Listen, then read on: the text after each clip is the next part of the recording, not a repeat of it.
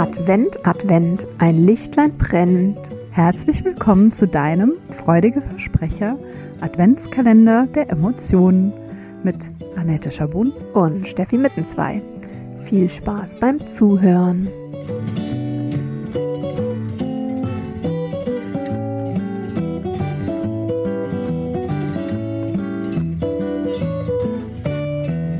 Hallo und herzlich willkommen zu Türchen Nummer 19.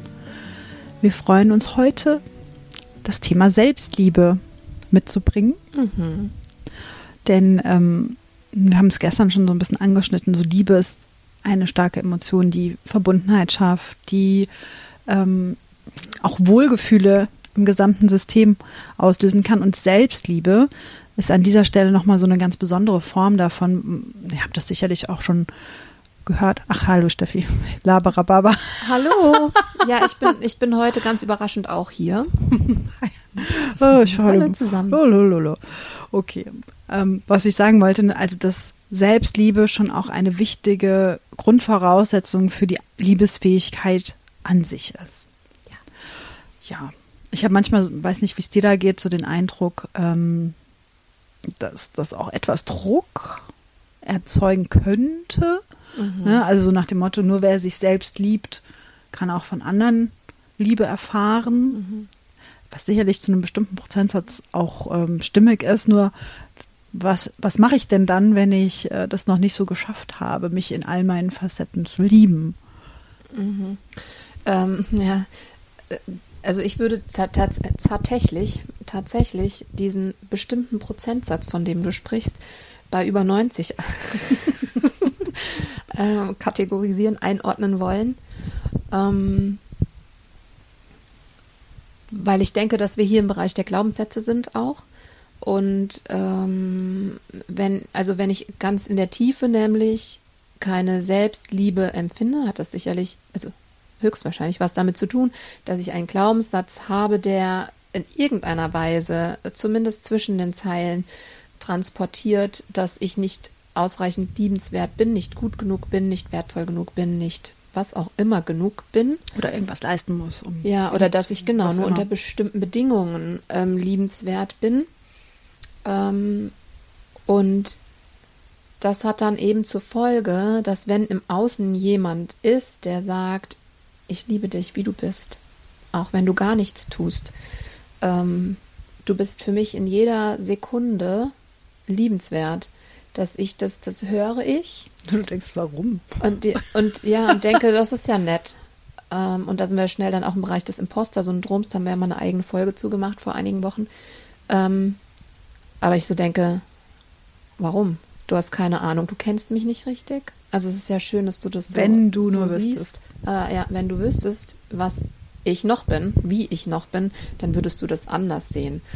Ähm, deswegen finde ich, stimmt das schon, wenn ich für mich selber keine ähm, Liebe empfinde und keine Akzeptanz, dann wird es mir schwerfallen, ähm, das von außen so anzunehmen, wie es gemeint ist oder gefühlt ist. Und gleichzeitig hast du recht, ich ähm, finde auch, dass das einen großen Druck macht. Ähm,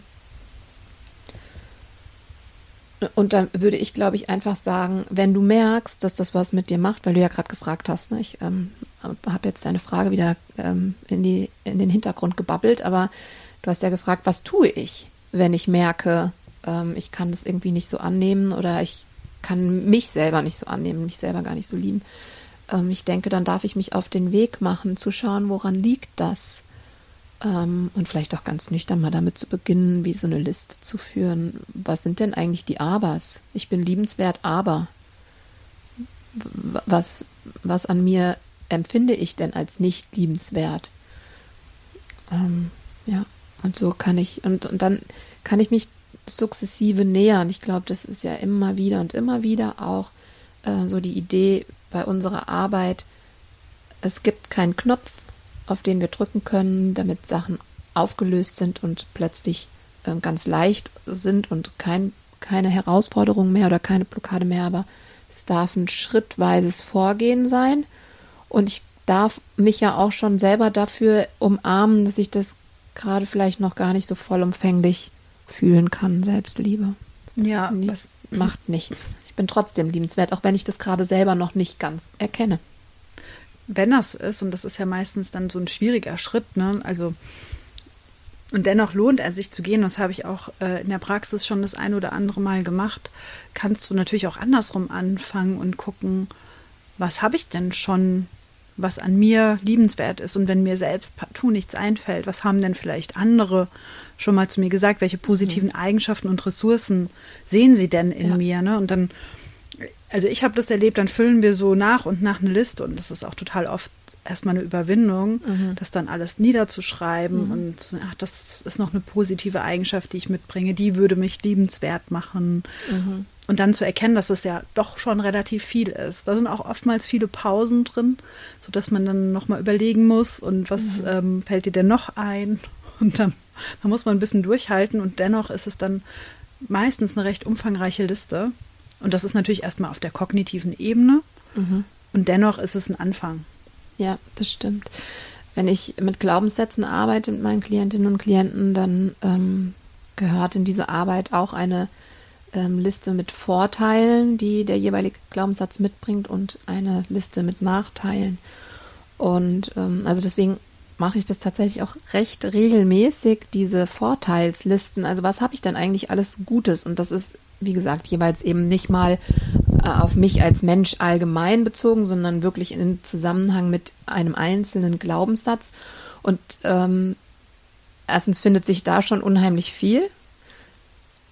Und gleichzeitig merke ich, dass gerade am Anfang dieser, dieser Vorteilsliste das meistens noch sehr zögerlich kommt, zu sagen, hey, ich kann das und das richtig gut. Und hier, das kann ich auch richtig gut. Und wenn man so ein bisschen sich eingegroovt hat, dann flutscht es manchmal, meistens. Und es gibt aber auch immer wieder ähm, Punkte, wo man sagt, ja, ich kann beispielsweise auch das ganz gut, aber das hat ja auch Nachteile aber ähm, das können ja andere auch. Ne? Also häufig, wenn man dann anfängt, so Vorteile aufzulisten, merkt man auch hier wieder Abers, die kommen. Ähm, und die darf man sich dann auch anschauen. Und da haben wir, glaube ich, vor ein, zwei Tagen auch schon drüber gesprochen, über dieses, manchmal hilft es auch, auf die Metaebene zu gehen und gar nicht aus der eigenen Perspektive drauf zu gucken, sondern eben zu überlegen, wenn ich jetzt eine Freundin wäre, wie würde ich das denn dann bewerten? Und dann ist das Aber vielleicht plötzlich gar kein Aber mehr. Ja. ja. Und gleichzeitig zeigt es uns ja, dass da ein Thema ist und ähm, vielleicht auch eben Glaubenssatz, den ich separat noch bearbeiten darf, um mhm. mich mehr annehmen zu können und mehr in diese Selbstakzeptanz zu kommen. Aber vielleicht sagen wir auch nochmal, wir sind jetzt gleich in die Tiefe gehüpft. Vielleicht sagen wir auch nochmal, ähm, was, was hat denn Selbstliebe noch für, für Vorteile oder für Aspekte? Jetzt haben wir schon gesagt, ne, sich selbst zu lieben und zu akzeptieren ist Grundlage, um von anderen geliebt zu werden. Also das ist wegen natürlich das schon mal erstrebenswert, weil wir gerne geliebt werden möchten und das auch fühlen möchten. Aber gibt es noch andere noch ja. andere Vorzüge von Selbstliebe? Also nur dieses Beziehungsthema steht ja meistens ganz groß im Vordergrund, aber was mhm. ich auch noch wichtig finde, und das ist dann zum einen Selbstliebe und Selbstfürsorge, das schwingt da so bei mir auf einer Ebene. Also wie kümmere ich mich denn auch um mich selbst? Ne, das hat mhm. auch so ein bisschen so einen mütterlichen Aspekt oft mhm. oder väterlichen Aspekt, also so einen versorgenden Aspekt, so was was kann ich mir denn alles Gutes tun? Ne, sei es irgendwie was Gutes mir äh, zuzubereiten, zu essen, also wieder auch immer eine gute, eine, eine passende Form für mich ist, ne? dass ich mich gut pflege, mhm. mir genug Pausen gönne, wenn ich die brauche, mhm. keine Ahnung. Also das, das ist ein weites Feld, was mhm. alles in dieses Thema Selbstfürsorge hineinfällt. Das haben wir gestern im Zusammenhang mit Liebe als solches gar nicht nochmal explizit benannt. Aber letzten Endes ist ja, ist das bei Liebe auch ein Nutzen. Ähm, nicht nur, dass wir uns verbinden, was wir zutiefst brauchen und, und wollen auch, ähm, sondern dass uns Liebe und eben auch Selbstliebe ähm, dazu befähigt, vielleicht andere Bedürfnisse in den Hintergrund zu bringen durch, diese, durch diesen Fürsorgeaspekt. Ja, also wir kümmern uns auch umeinander und können dann ähm, eigene Bedürfnisse in dem Moment ein bisschen hinten anstellen. Mhm. Und das nochmal ergänzen zum gestrigen Türchen. Aber ja, genau, es geht eben auch darum, Selbstfürsorge walten zu lassen, mich wichtig genug zu nehmen, um ähm, meine Speicher, meine Reserven immer wieder aufzufüllen. Und das wiederum leitet uns ja auch zum nächsten Punkt, nämlich Gesundheit ähm, auf allen Ebenen. Denn wenn ich mich um mich selber kümmere, dann ähm, bin ich genährt, ist mein System genährt und wenn mein System genährt ist, dann ist es gesund. Dann kann es gesund bleiben oder auch in Heilung kommen, ähm, denn dann sind alle Energieflüsse ne, ungehindert, äh, mein Immunsystem ist stark. Also das hat tatsächlich eben körperliche und auch physische, äh, psychische. körperliche und physische. Ähm, genau. Aber, ähm, aber und ähm, wenn du das gerade so sagst, ne, also da sehen wir auch schon wieder so diese nächste Querverbindung. Da haben wir beim Thema Dankbarkeit drüber gesprochen, wo wir so gesagt haben, das ist so eine ähm, gut strukturierbare Emotion, nennen wir es jetzt mal, dass ihr euch ähm, zum Beispiel mit so einem Dankbarkeitstagebuch etc. dazu einfach Notizen machen könnt und dann über einen Zeitverlauf seht, ah, okay, da hat sich was entwickelt. Aber das ist auch ein perfekter Schlüssel tatsächlich, um dieses Thema äh, Selbstliebe aufzuschließen. Mhm. Also, ne, ihr könnt ja einfach, also ich würde immer mit was an, wenn mir das Thema irgendwie schwer fällt, würde ich mit was anfangen, wo man einen leichten Zugang findet. Und tatsächlich ist Dankbarkeit einer der größten Schlüssel für Liebe. Also mhm. hört sich jetzt irgendwie so abstrakt an, aber ist äh, tatsächlich auch untersucht, ähm, dass wenn ich so diese das hat wahrscheinlich auch mit der Schwingung der Emotionen zu tun, das weiß ich jetzt nicht verbirgt, aber stellt euch vor, dass äh, Dankbarkeit so eine Emotion ist, die im ganzen System eine hohe Schwingung erzeugt, mhm. werde ich natürlich auch ähm, mich selbst noch anders äh, in den Fokus stellen, mehr selbstfürsorglich sein. Mein Selbstwert steigt mhm. unter Umständen, wenn mhm. ich da ähm, auch Dankbarkeit kultivieren kann. Gerade so dieses Thema, was ich, was wir eben schon angerissen haben, ne, so mit die, du machst das mit so einer äh, Vorteil-Nachteil-Liste oder ich versuche so die Ressourcen rauszuziehen. Das ist ja auch so ein klassischer Ansatz, so eine klassische Übung, die man macht, um zu gucken, wie können wir den Selbstwert noch ein bisschen stärken. Was gibt es mhm. denn eigentlich schon? Also aufbauend mhm. auf dem, was schon da ist. Und ich glaube, das ist auch nochmal so ein ganz wesentlicher Faktor bei dem Thema Selbstliebe. Liebe, ne? Mhm. Ja, absolut. Ähm, ja, und es geht eben wieder um dieses Weichwerden ne, mit mhm. sich. Ähm, und Selbstliebe ist ja bedeutet nicht oder auch Selbstakzeptanz, dass man nur Sachen an sich hat, die toll und liebenswert und also offensichtlich liebenswert und akzeptabel ähm, sind, sondern es geht ja darum, ja, in eine Weichheit für alles zu kommen, was da ist. Und wenn ich meinen Partner oder meine Partnerin liebe, dann tue ich das ja auch trotz oder vielleicht sogar wegen unter anderem wegen der vermeintlichen Schwächen, Special Effects. ja, ähm, und das darf ich eben auch bei mir selber ähm, ja, anstreben. Mhm.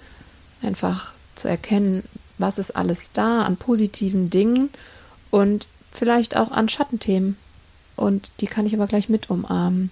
Und ich, ich persönlich, ähm, mich berührt es immer sehr und ähm, ich ähm, kann mich sehr gut darüber verbinden, dass Menschen sich wirklich zeigen, auch mit ihren vermeintlichen Schwachstellen, also mit den, mit den Dingen, die sie selber als Schwäche empfinden. Ähm, das, ja, das berührt mich zutiefst und das gelingt mir tatsächlich auch bei mir selber, wenn ich mich vor mir selber zeige mit, mit dem, was ich eigentlich eher unangenehm finde und wo ich vielleicht auch denke, naja, so potenziell können wir da vielleicht mal dran arbeiten, ähm, das, das berührt mich, weil ich finde, das ist Menschsein. Menschsein hat nichts damit zu tun, perfekt zu sein und ähm, fehlerfrei, sondern Mensch zu sein, mit allem. Mhm. mit Hoch und Tief und allen Facetten. Ja, also da, da geht's, da geht's hin in diese Richtung. Ja, und das ist für mich auch ganz eng mit Selbstwert eben verbunden. Ne? Ja, total. Also, dass ich einfach auch, wenn ich mich mit vermeintlichen Fehlern oder wenn ich mich verletzlich zeige, dass ich dadurch nicht meinen Wert verliere. Da kann von außen kommen, was will. Mhm. Ne? Diese Ressourcen, die ich habe, diese positiven Eigenschaften, das, was an mir liebenswert ist, das ist nicht von außen beeinflussbar, sondern wächst sozusagen aus mir heraus. Mhm. Ja. ja, und da finde ich diesen japanischen Ansatz so schön, ähm, dass wenn einem Japaner sein ähm, Kaffeetässchen, Teetässchen kaputt geht, ähm, dass sie das nicht einfach wieder zusammenkleben, sondern mit, das mit goldenem Kleber oder goldener Farbe diese Risse sichtbar machen. Ähm, und dadurch eigentlich der Wert steigt. Und ja, ich finde, das, das kann man eben sehr gut übertragen auf Narben, die wir mitbringen. Nicht nur körperliche Narben, die ich übrigens auch total attraktiv finde bei Menschen, sondern ähm, eben auch wie so seelische Narben, die entstanden sind durch unsere Geschichte, durch unseren Werdegang, mit allen Ängsten, die da vielleicht mit in Zusammenhang stehen, auch im Hier und Jetzt noch oder allen ähm, Überlebensstrategien, die nicht immer unbedingt das Optimum hervorbringen oder wie auch immer. Ähm, ja, das alles mit anzunehmen. Und das macht dann wiederum auch eine erhöhte Resilienz, kann mhm. man sagen. Ne? Wenn, ich, wenn ich erkenne, dass, hey, ich habe hier Narben, aber ich habe all diese Dinge, diese Narben erinnern mich letzten Endes an all die schwierigen Momente, die ich überlebt habe.